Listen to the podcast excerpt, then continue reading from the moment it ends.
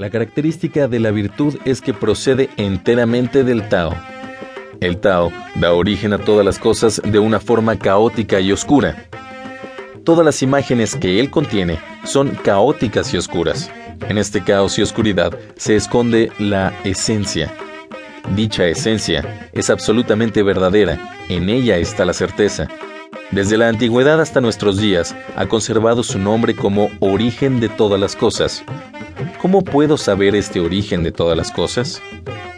Por ellas mismas. 22.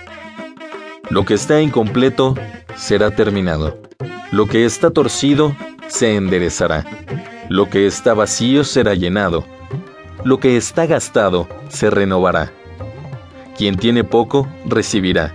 Quien tiene mucho, perderá. Por eso, el sabio abraza la unidad y sirve de ejemplo al mundo. No se exhibe, por eso resplandece, no es vanidoso, por eso sobresale, no compite, por eso no rivaliza con nadie.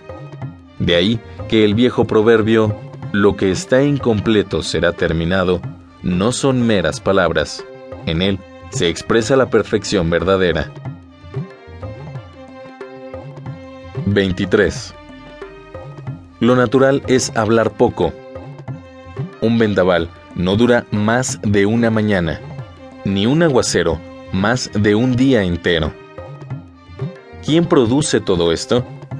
El cielo y la tierra.